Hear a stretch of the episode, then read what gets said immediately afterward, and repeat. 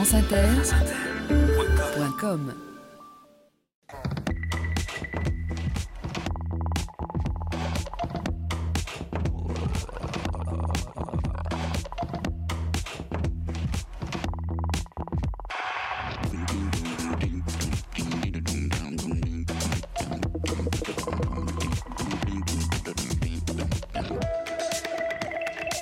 Sur les épaules de Darwin, Jean-Claude Amezen. Bonjour à tous. Sur les épaules de Darwin, sur les épaules des géants, c'est une nouvelle émission de France Inter tous les samedis de 11h à midi où nous découvrirons les sciences et aussi les questions éthiques et les questions de société. Si nous sommes capables de voir tellement de choses et de voir tellement loin, dit Bernard de Chartres au Moyen Âge, ce n'est pas parce que nous sommes d'une si grande taille, c'est parce que nous sommes debout sur les épaules des géants, sur les épaules des grands penseurs qui nous ont précédés, et chaque semaine, nous essayerons de nous hisser sur les épaules des géants pour explorer les relations toujours nouvelles entre la science et l'éthique, dont dépend pour une grande part l'avenir de nos sociétés. La science est une aventure extraordinaire, mais parce qu'elle bouleverse souvent nos intuitions les plus intimes, elle est non seulement source d'émerveillement, mais aussi parfois d'inquiétude. Et chaque semaine, nous essayerons de voir comment faire en sorte pour que les connaissances nouvelles et les applications qui en découlent soient mises au service de chacun, près de nous, mais aussi à travers le monde. Chaque semaine, nous essayerons de voir comment faire en sorte pour que les connaissances nouvelles nous permettent de bâtir un monde plus humain. Je suis médecin, chercheur, biologiste, et depuis quelques années impliqué dans la réflexion éthique. Pour cette première émission, nous passerons une heure ensemble avec un invité, Darwin. Nous irons à la découverte de Darwin, de la révolution darwinienne, de cette révolution qui a bouleversé la science de notre temps, changé nos représentations de l'univers vivant et de la place que nous occupons, nous vivants et humains, dans cet univers. La révolution darwinienne a profondément transformé notre culture. Elle a fait de nous les parents des oiseaux et des arbres, des papillons et des fleurs. Ça suffit les gosses, on n'a pas le temps. Ça circule bien, mais faut pas mollir. Mais, mais, mais, papa Y a pas de mais, vous jouerez à la sélection naturelle plus tard. D'accord, c'est parti les gars. Dis donc, où est Eddie? Ah, il dit qu'il est à deux doigts de franchir une étape déterminante pour l'évolution des espèces. Ah oui? Ça y est, je Ça, c'est de l'évolution. Jean-Claude Amezen sur France Inter. C'était l'âge de glace, le dessin animé. Et vous voyez que même les animaux parlent de la théorie de l'évolution et que cette théorie a pénétré dans notre culture, euh, partout, dans tous les recoins. Cette révolution n'a pas seulement transformé la science de notre temps, mais elle a transformé notre culture et, j'y reviendrai à la fin de cette émission, elle a aussi eu pour conséquence indirecte la naissance de la démarche éthique moderne. Parce qu'elle a profondément transformé notre culture, elle a aussi eu des influences sur d'autres sciences que la biologie, sur d'autres sciences que les sciences du vivant. Lorsque paraît l'origine des espèces, le monde vivant devient un monde foisonnant, qui évolue, qui se transforme, qui se métamorphose en permanence. Mais ceci se passe pour les physiciens, les astrophysiciens et pour tout le monde, Darwin compris, dans un univers qui, lui, n'a pas bougé, un univers d'astres, d'étoiles, qui n'a pas bougé depuis son origine. Il faudra attendre 80 ans après la publication de l'origine des espèces, 50 ans après la disparition de Darwin, pour que d'un seul coup, l'univers se mette à bouger, pour qu'apparaisse la théorie du Big Bang en 1930, et que l'univers, lui aussi, se transforme, se métamorphose, et commence à avoir une histoire. Et ainsi, la révolution darwinienne n'a pas fait seulement de nous les parents des oiseaux et des arbres, elle a fait aussi de nous les parents plus lointains des étoiles.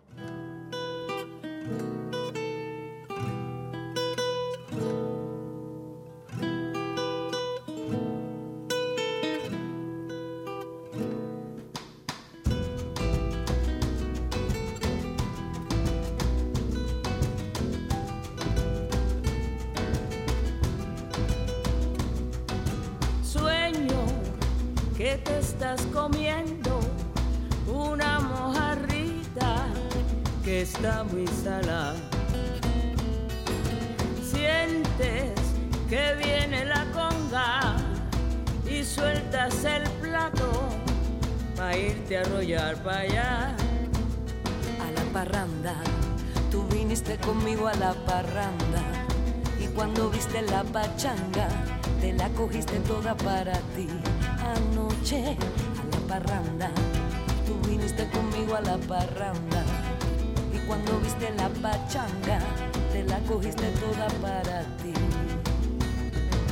Sueño que el río te lleva con Ochun la bella y con ya. Suenan, suenan tus collares, la santa se aviene, Osopo se viene atribulado para ti. Mi gallo despuela, mi papel destraza, mi canto mami para ti. Ya barrí el palenque, enterré la chamba y ofrecí el violín. Y es que tú eres a tu manera. Y es que tú eres a tu manera. Y es que tú eres tu manera. Y es que tú eres a tu manera.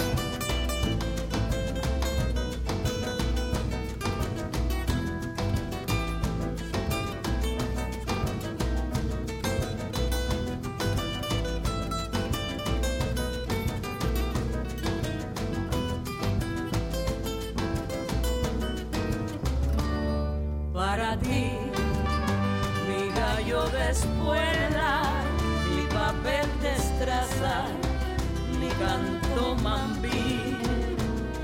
Para ti, ya barrí el palenque, enterré la chamba y ofrecí el violín. Osoba tribulado, osoba tribulado. Osoba tribulado, osoba tribulado somos atribulados, o somos atribulados. O somos atribulados, o somos atribulados. Yo batalanta, Winnie Winnie. O somos atribulados, o somos atribulados. Yo batalanta, Winnie Winnie. O somos atribulados, o somos atribulados. O you quere que te mi o somos atribulados. O you que te mi o que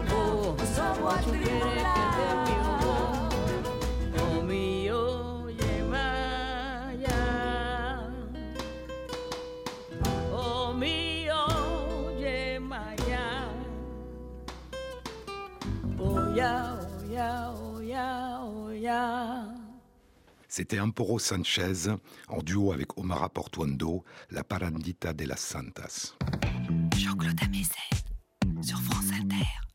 Nous allons passer une heure ensemble avec Darwin, qui a révolutionné notre vision du monde. Mais qui était Darwin? On se représente habituellement comme un homme âgé, au soir de sa vie, avec une longue barbe blanche, le regard sévère. Mais essayez de l'imaginer comme un jeune homme âgé de 22 ans. Nous sommes en 1831.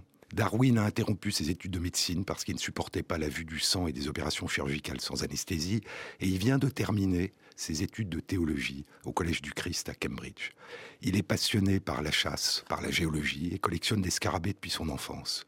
Et il n'a aucune idée de ce qu'il veut devenir. Et son père, qui est un médecin ambitieux, est à la fois inquiet et furieux, et il va lui dire Tu ne t'intéresses à rien d'autre qu'à la chasse, aux chiens à attraper les rats, et tu seras un déshonneur pour toi-même et pour toute ta famille. Que va faire Darwin? Un de ses professeurs lui a trouvé une place sur un bateau comme naturaliste, comme savant amateur pour étudier les animaux, les plantes. Malgré l'opposition de son père, Darwin s'embarque et il va, pendant cinq ans, faire le tour du monde. Et pendant ce voyage, il va être émerveillé. Et ses certitudes vont vaciller. Lui qui croyait, lui l'étudiant en théologie qui croyait que les espèces vivantes n'avaient pas bougé depuis la création, eh bien il va réaliser que ce qu'il voit suggère que les espèces ont évolué, sont nées les unes des autres.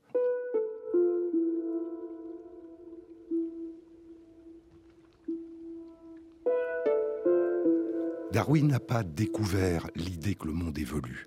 C'est une idée très ancienne.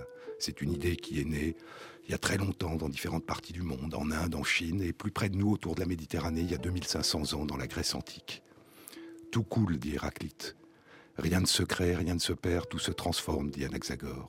Et il y a 2000 ans, dans la Rome antique, Lucrèce, dans le magnifique poème scientifique de la nature des choses, des Natura Rerum, va décrire un univers qui est en perpétuelle émergence, en perpétuelle transformation, en perpétuelle métamorphose. L'univers est né et a évolué, dit Lucrèce, à partir d'un mélange de hasard, de contingence, et puis de nécessité, de contrainte, de ce qu'on va appeler les lois de la nature. C'est une vision qui est très belle, qui est très moderne d'un univers fluide, mobile, qui change en permanence. Mais cette vision va buter, pendant très longtemps, sur un problème, le mystère de l'adaptation.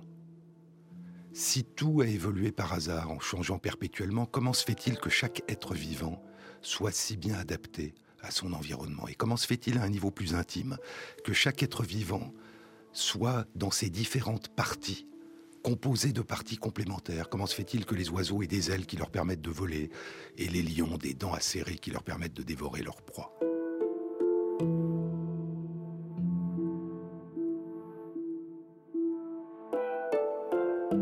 Ce mystère de l'adaptation, l'idée de l'évolution ne va pas permettre de la comprendre. Mais il y a, à la même époque, il y a 2500 ans, autour de la Méditerranée, un peu plus loin au Moyen-Orient, une autre vision du monde qui est née, la vision de la Bible, de la Genèse, la vision d'une création divine.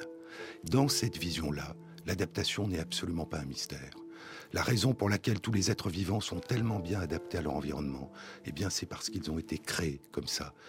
La, l'adaptation, sa réponse est dans l'intention, dans le projet du Créateur. Et cette vision exerce une fascination extrêmement importante d'un point de vue scientifique. Elle est une explication extrêmement euh, profonde, extrêmement claire, et elle donne une vision d'univers très différente.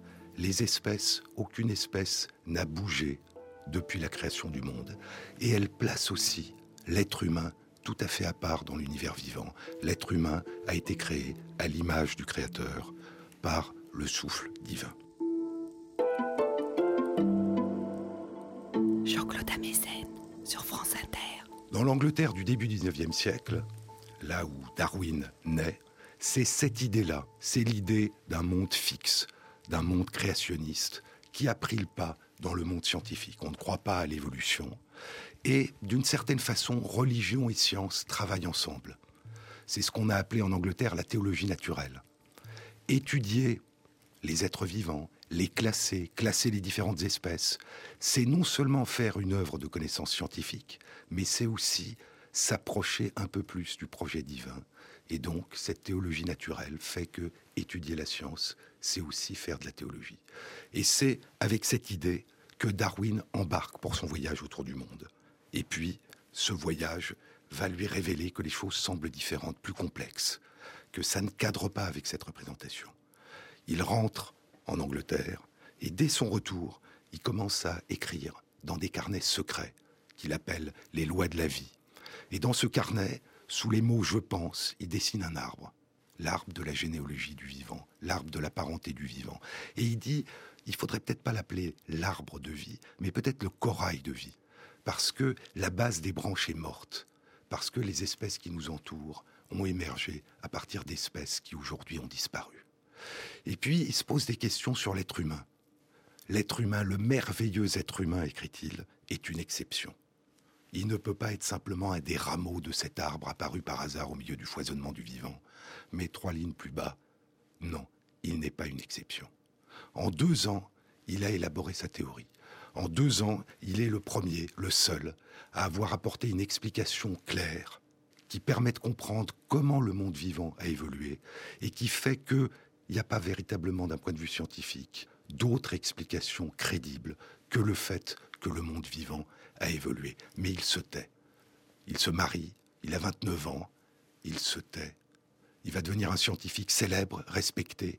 Il continue à se taire, il va se taire pendant 20 ans.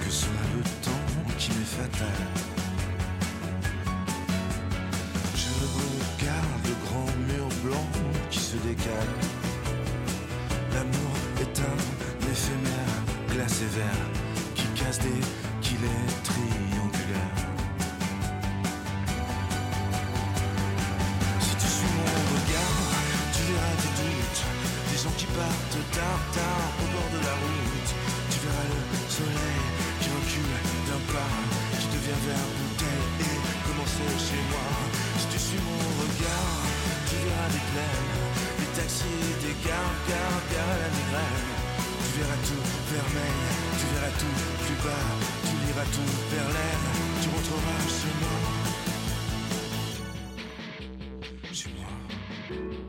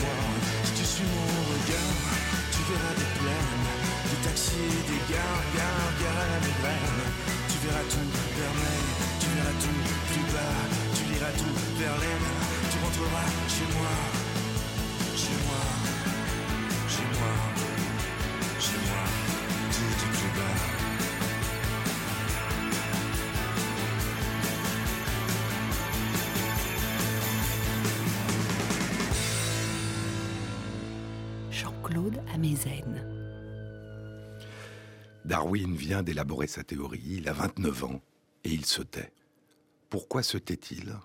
Dans ses carnets, on trouve l'expression de sa prudence, l'expression aussi d'une certaine sidération. Il écrit Si ma théorie est vraie, alors le tissu entier se déchire et s'effondre. Il écrit en portugais, parce qu'il était au Brésil, pendant son tour du monde, il écrit Cuidado, sois prudent. Et il va se taire pendant 20 ans, pour au moins trois raisons. La première raison est scientifique. Il est devenu, il devient progressivement un scientifique célèbre, reconnu. Et l'idée d'évolution est une idée sulfureuse, une idée qui est considérée comme euh, scientifiquement fantaisiste. L'année de sa naissance, en 1809, un savant français, Lamarck, a pour la première fois proposé une théorie scientifique de l'évolution, mais les explications qu'il a données n'ont convaincu personne, et donc parler d'évolution, c'est ne pas avoir l'air sérieux. Il y a une autre raison. Il écrira Cet univers immense et merveilleux, incluant l'homme, avec sa capacité à plonger son regard loin dans le passé et loin dans l'avenir, est le résultat du hasard aveugle et de la nécessité. Il réalise que sa théorie a des implications, des implications religieuses, philosophiques, sociales, et il ne veut pas être un perturbateur.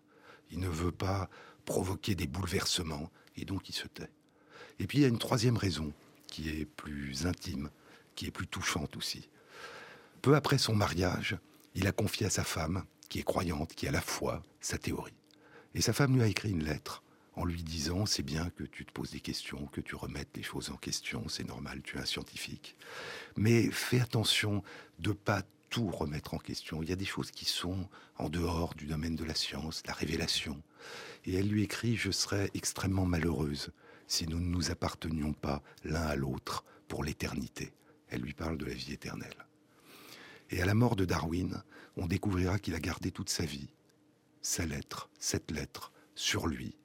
Et il a écrit de sa main sur cette lettre Après ma mort, sache que sur ça, sur ce mot, j'ai beaucoup embrassé et beaucoup pleuré.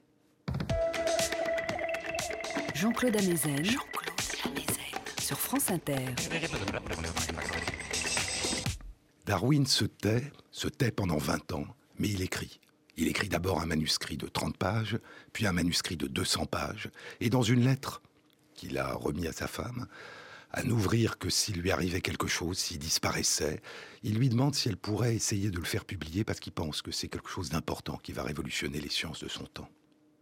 Il est possible, il est probable que Darwin n'aurait jamais publié sa théorie de son vivant s'il n'était pas survenu un événement étrange.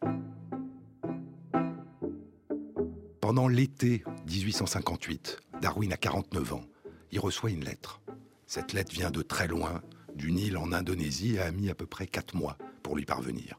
Elle a été écrite par un jeune explorateur anglais, Alfred Russel Wallace, qui lui propose dans un manuscrit d'une vingtaine de pages une théorie, disant à Darwin, si cette théorie vous paraît intéressante, est-ce que vous pourriez m'aider à la publier? Et Darwin est stupéfait. C'est exactement ma propre théorie. Je n'ai jamais vu une coïncidence aussi saisissante. Toute mon originalité va être détruite, écrit-il quelques jours plus tard à ses amis.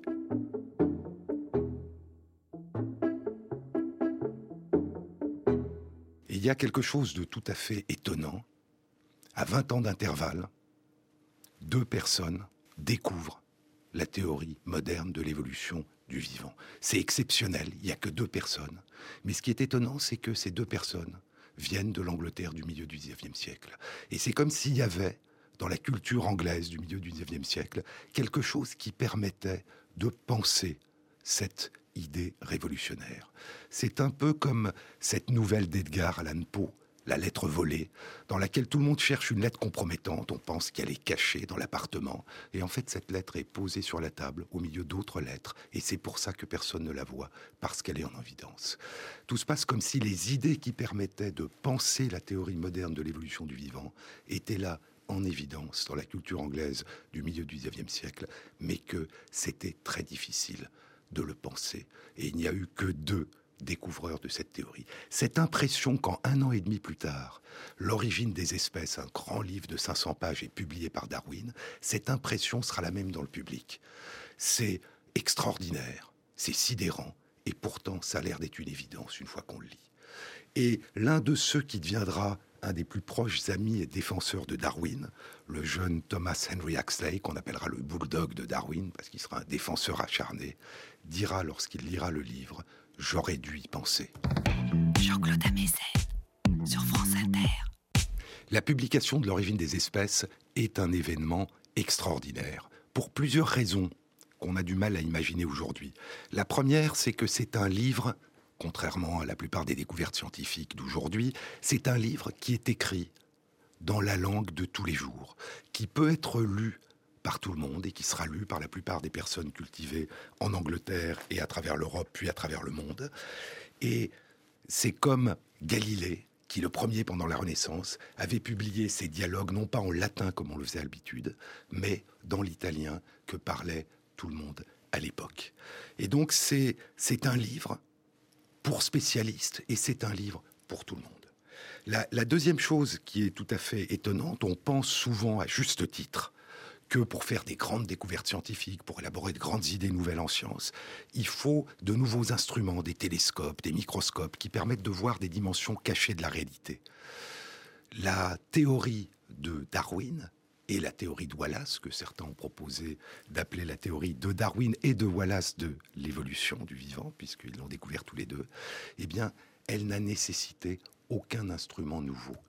Toutes les connaissances, toutes les idées qui étaient nécessaires pour la pensée était déjà disponible et présente.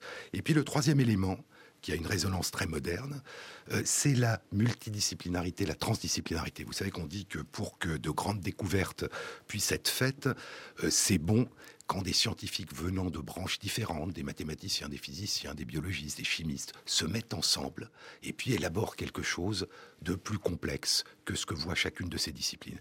Eh bien, ce qu'ont fait Wallace et Darwin, c'est d'aller puiser dans des éléments différents de la culture anglaise, des connaissances qu'il y avait à cette époque, pour réassembler ces éléments de manière nouvelle et faire émerger une nouvelle théorie.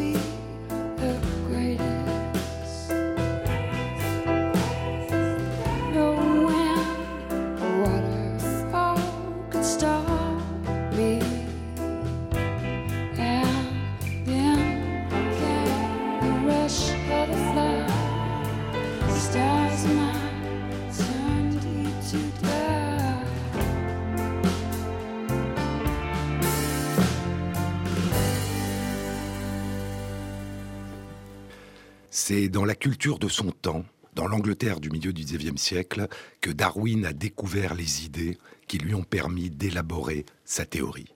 Quelles sont ces idées? Quels sont les domaines dans lesquels il a puisé? Le premier, c'est la géologie, une de ses premières passions. Et à l'époque où il s'embarque pour son tour du monde, un grand géologiste, Charles Lyell, vient d'écrire un livre qui s'appelle Les principes de géologie et dont le sous-titre est une tentative pour expliquer les changements anciens de la surface de la Terre en référence à des causes actuellement en train d'opérer. Darwin le lit à bord de son navire et ça va profondément l'influencer. Que dit Lyell Que disent les géologistes de ce temps? C'est que si on veut comprendre les reliefs extraordinaires de la Terre, les volcans, les montagnes, les plaines, eh bien, il faut penser que des causes, des lois, des forces en train d'opérer aujourd'hui, l'érosion, si le temps a été suffisamment long, ont pu créer les modifications qui nous paraissent ne pouvoir avoir été causées que par des événements tout à fait exceptionnels. Et donc ce dont les, les géologues ont besoin, c'est de profondeur de temps. Il faut que le temps depuis l'origine de la Terre ait été très long. Euh, quand on prend ce que disent les théologiens de l'époque, le temps depuis la formation de la Terre, c'est les 5 à 6 000 ans qu'une lecture littérale de la Bible donne. Ce que dit Lyell, ce qu'avait dit déjà avant lui Buffon avant d'être condamné par la faculté de théologie de la Sorbonne, c'est que le temps est beaucoup plus long. C'est des centaines de milliers d'années, c'est des millions d'années, c'est des centaines de millions d'années. Et à ce moment, des petites modifications dont nous ne percevons pas l'importance peuvent conduire à des bouleversements et des changements importants. Et ça va exercer une, influence extrêmement importante chez Darwin, qui se dira dans un autre domaine, mais au fond, des petites modifications qui surviennent chez tous les êtres vivants Est-ce que si le temps est suffisamment long et que le nombre de ces êtres vivants est suffisamment important, est-ce que ça peut pas avoir entraîné l'émergence d'espèces nouvelles? Le deuxième domaine dans lequel il va puiser est un domaine très différent. Ce sont les grands économistes anglais de la fin du XVIIIe siècle. Adam Smith, le père de l'économie libérale, le père de l'économie de marché, qui va exercer une influence non seulement scientifique mais morale profonde sur Darwin, parce que c'est ce que beaucoup d'économistes d'aujourd'hui, d'économistes libéraux ont oublié, c'est aussi un moraliste qui parle beaucoup d'altruisme, qui parle beaucoup d'entraide. Mais ce qui intéresse d'un point de vue scientifique Darwin dans l'œuvre d'Adam Smith, c'est qu'Adam Smith dit que à partir de petites activités, on achète, on vend, eh bien, un ordre complexe, l'économie de marché, peut émerger. Et Darwin se dit, mais peut-être qu'avec des activités que font les êtres vivants qui sont complètement anodines, chercher leur nourriture, eh bien peut-être que ça peut faire émerger quelque chose de beaucoup plus complexe. Le deuxième économiste qui va l'inspirer est moralement l'inverse d'Adam Smith. C'est quelqu'un d'assez sinistre, c'est Malthus, qui est un grand statisticien, qui est un pasteur, et qui s'intéresse à la pauvreté. Il veut supprimer la pauvreté. Mais le moyen qu'il a trouvé pour supprimer la pauvreté, c'est de laisser mourir les pauvres. Et il a des phrases impitoyables dans son grand livre qui sont Si un père ne peut pas nourrir son enfant, eh bien que son enfant meure de faim. Ça, Darwin le rejette, mais ce qui fascine Darwin, c'est une loi, une loi naturelle qu'a proposée Malthus, et qui est qu'il y a toujours plus d'enfants en général, qu'il n'y a de ressources dans l'environnement qui leur permettront de grandir, de survivre et de se reproduire. Et ça va fasciner Darwin comme Wallace, qui se diront c'est pas tellement qu'il y a moins de ressources que de descendants, et qu'il y aura beaucoup de descendants qui vont mourir avant d'avoir atteint l'âge adulte, c'est est-ce qu'il n'y aurait pas des petites différences entre êtres vivants qui permettraient d'expliquer pourquoi certains survivent et pourquoi d'autres disparaissent? Puis, il y a un troisième élément qui lui fascine toute l'Angleterre du XIXe siècle, et c'est l'activité des éleveurs. On élève des pigeons, des pigeons voyageurs, et on trouve des variétés tout à fait extraordinaires, gonflées de plumes ou au contraire très maigres, avec des longueurs de bec différentes. On a l'impression d'ailleurs que ces variétés sont même pas des pigeons tellement elles sont bizarres, étonnantes. Et puis on élève des chevaux, et puis on élève des chevaux de course, et on élève des variétés de chiens. Et ce qui fascine Darwin, c'est pas du tout la réussite de ces éleveurs. Ce qui fascine Darwin, c'est que si des éleveurs font se reproduire ensemble des animaux en raison de caractéristiques qui vont être transmises à la descendance, qui sont héréditaires, et qu'en quelques générations, ça peut entraîner des variations de forme tellement importantes, qu'est-ce qui se passerait, se demande Darwin, si dans la nature, il y avait quelque chose d'un peu semblable, qui entraînait des variations beaucoup plus importante. Et c'est pour ça qu'il donnera à sa théorie le nom de sélection naturelle, par opposition à la sélection artificielle des éleveurs et des jardiniers, non pas parce qu'il propose qu'il y a dans la nature quelque chose ou quelqu'un qui sélectionne, mais parce qu'il dit un processus du même ordre va entraîner, permettre l'émergence des espèces nouvelles.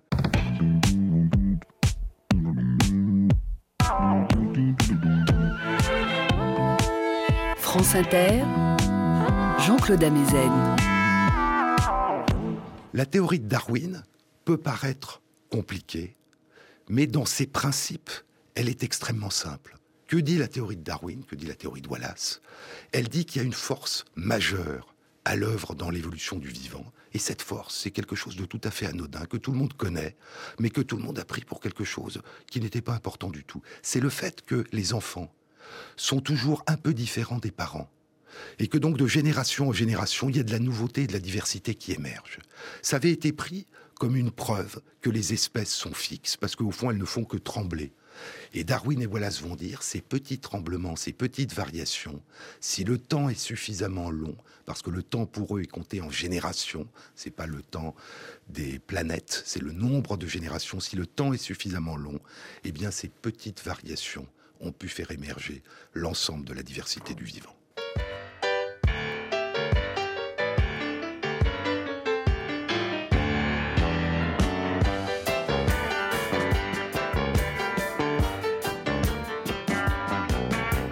Je laisse des traces de mon passage sur tout ce que j'effleure avec mon maquillage apocalyptique. Apocalyptique.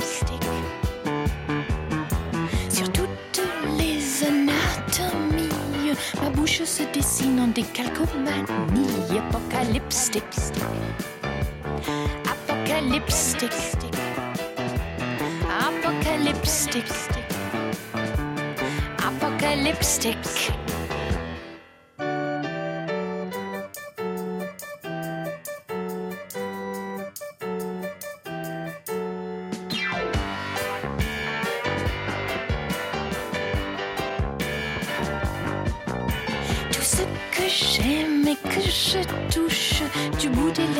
L'empreinte de ma bouche. Apocalyptic. Apocalyptic. Rouge de vamp ou de vampire, c'est avec ce crayon que s'inscrit mon délire apocalyptique. Apocalyptique. Apocalyptique. Apocalyptique.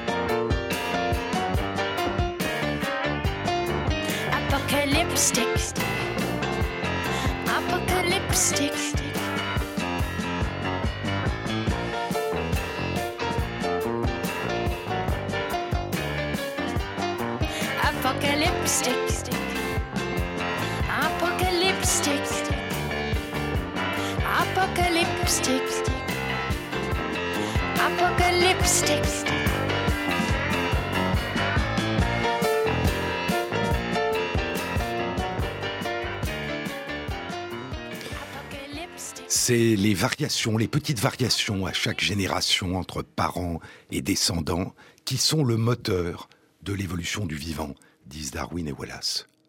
Mais il y a une autre force qui est à l'œuvre, et celle-là, elle est liée au fait qu'il y a le plus souvent plus de descendants qu'il n'y a de ressources qui leur permettent de grandir, de survivre et de se reproduire. Et ce que disent Darwin et Wallace, c'est à partir du moment où, à cause de ces petites variations héréditaires, il y a des descendants qui sont par hasard un peu mieux adaptés à l'environnement qui est le leur, eh bien, ils auront une probabilité un peu plus grande de survivre et d'avoir eux-mêmes des descendants. Et ainsi, de génération en génération, les descendants seront de plus en plus adaptés à leur environnement tant que l'environnement ne change pas. Cette adaptation est toujours relative. Euh, Darwin dit d'ailleurs que quand des êtres vivants sont trop bien adaptés à leur environnement, leur extinction est proche. Parce que ça veut dire que si l'environnement se met à trembler et à bouger, ils vont risquer de disparaître. Et donc il y a quelque chose de très simple qui est une explication du mystère de l'adaptation, qui dit simplement que l'adaptation est un résultat aveugle, rétrospectif, de deux forces qui sont à l'œuvre dans le vivant, la variation entre parents et enfants, et le fait qu'en général tous les descendants ne vont pas survivre. Et ce qui caractérise l'évolution du vivant, dit Darwin, ça n'est pas un progrès, c'est tout simplement du changement c'est l'émergence de la diversité et de la nouveauté. Quand l'origine des espèces paraît, ça n'est pas seulement cette nouvelle vision du monde qui fascine tous les lecteurs, c'est la question de et l'être humain. Et de manière très étrange, tout le monde a l'impression que Darwin, dans l'origine des espèces, parle de l'être humain, alors que Darwin, avec prudence, n'en dit pas un mot. Il y a une phrase dans l'origine des espèces, sur les 500 pages du livre, qui dit ⁇ Dans l'avenir, la lumière sera jetée sur l'origine et l'histoire de l'être humain. Et Darwin se tait encore pendant douze ans, jusqu'à ce qu'il fasse paraître son autre grand livre, La généalogie de l'homme, où il aborde cette question. Mais entre-temps, il va y avoir une déchirure entre les deux découvreurs de la théorie moderne de l'évolution, entre Wallace et Darwin. Et il y aura un désaccord profond qui concerne non pas l'évolution du vivant, mais l'origine et l'évolution de l'être humain. Pour notre cours de sciences naturelles, nous poursuivrons notre discussion de la théorie de Darwin sur l'origine de l'homme. Ainsi que je l'ai dit hier, Darwin démontre que l'homme a évolué depuis un ordre inférieur d'animaux. Qu'il est parti du simple protozoaire, ici, dans l'océan, qu'il est devenu un singe, et finalement un homme. Et parmi vous, certains vont peut-être dire que c'est pourquoi pas mal de gens font des singeries. Ce que M. Charles Darwin a voulu nous raconter à sa façon, c'est que... Bertram Cates, vous êtes accusé d'avoir violé l'acte public 110, volume 37, article 1627 du Code de cet État, selon lequel il est interdit à tout instituteur public d'enseigner une théorie de la création qui s'oppose à celle de la Bible, et d'enseigner ainsi que l'homme descend tout droit d'une espèce inférieure d'animaux. Bertram Cates, il est de mon devoir de vous arrêter.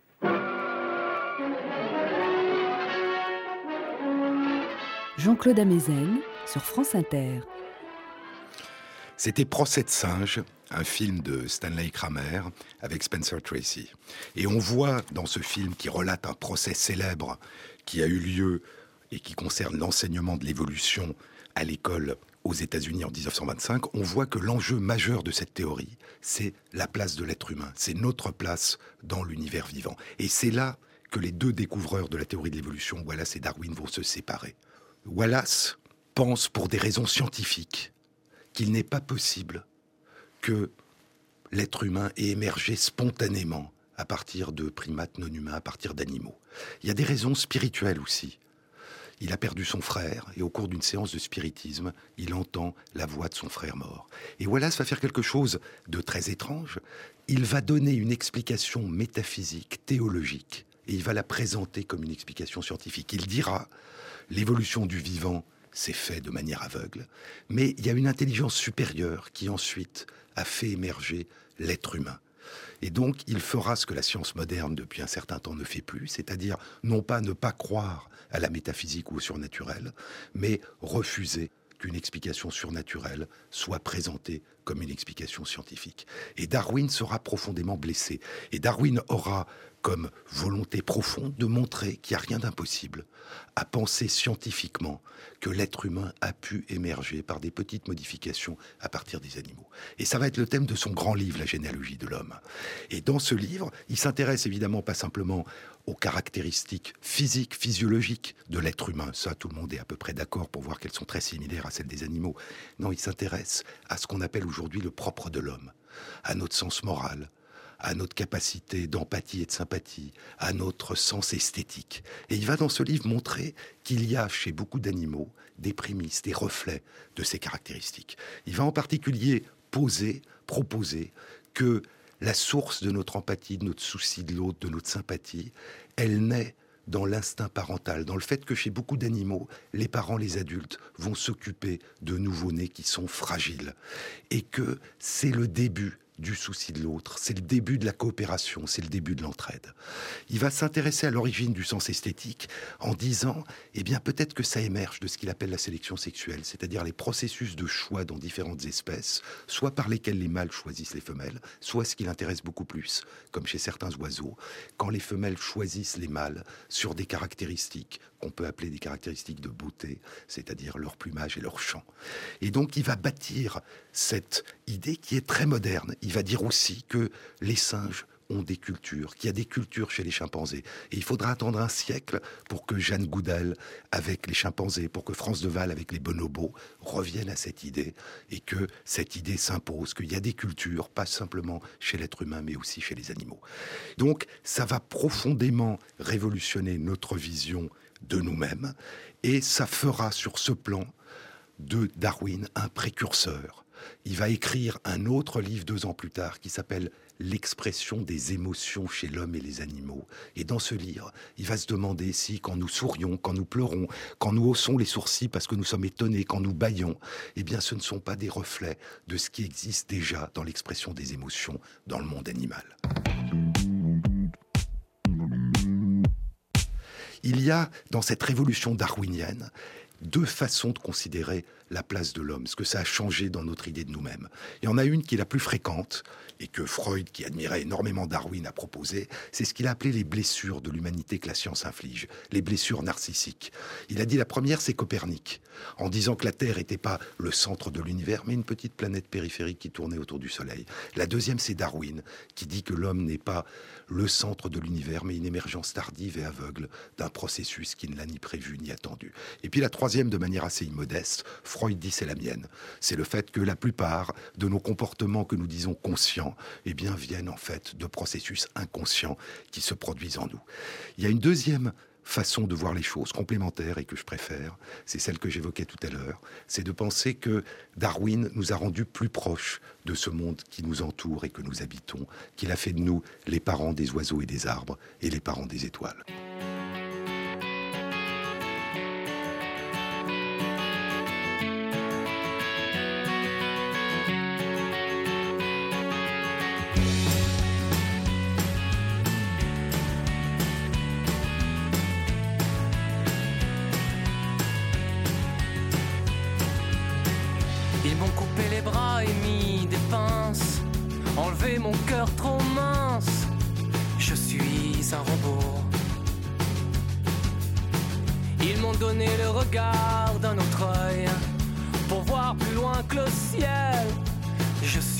Un robot. À chaque nuit quand on me laisse, je m'éteins mais il me reste des souvenirs en trop. Ils m'ont coupé les jambes et mis des pierres, de peur que je sois trop fier. Je suis un robot. Dans ma voix, plus rien ne vibre, seul mon cœur est de fibre. Je suis un robot. Et sous mon masque de fer, je sens passer un peu d'air sur ce qu'il me reste de peau. Mais je veux vivre, même en souffrir. Avoir une ombre derrière le dos, je veux lui plaire, me mettre à terre. Sentir de l'eau sur ma peau, sentir de l'eau sur ma peau.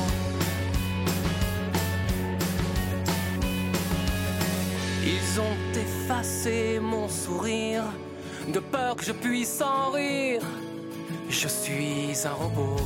Luc, le robot. Qu'est-ce que tu voudrais prouver au fait? Rachel, je n'ai pas envie de prouver quoi que ce soit. Ce que je veux, c'est enseigner à mes élèves que l'homme n'a pas été planté sur Terre comme un géranium dans un pot de fleurs, que la vie provient d'un long miracle et qu'il a exigé plus de sept jours. Jean-Claude Amezen sur France Inter. La révolution darwinienne a transformé les sciences modernes. Elle a eu une influence profonde sur notre culture. Elle a aussi une influence, un retentissement important d'un point de vue moral et d'un point de vue éthique.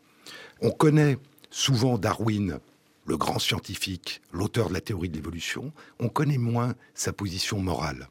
Dès avant l'élaboration de sa théorie, pendant son voyage autour du monde, il a adhéré aux grands combats moraux de son époque. Il a condamné l'esclavage qui le révoltait. Il a condamné le racisme qui le révoltait.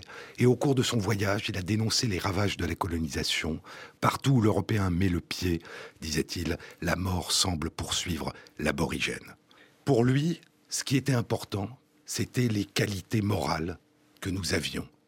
Hein, ce qui était important dans nos comportements, c'est ce qu'il appelait la règle d'or. Ce que tu voudrais que les hommes fassent pour toi, fais-le pour eux ce qu'il appelait la plus noble part de notre nature.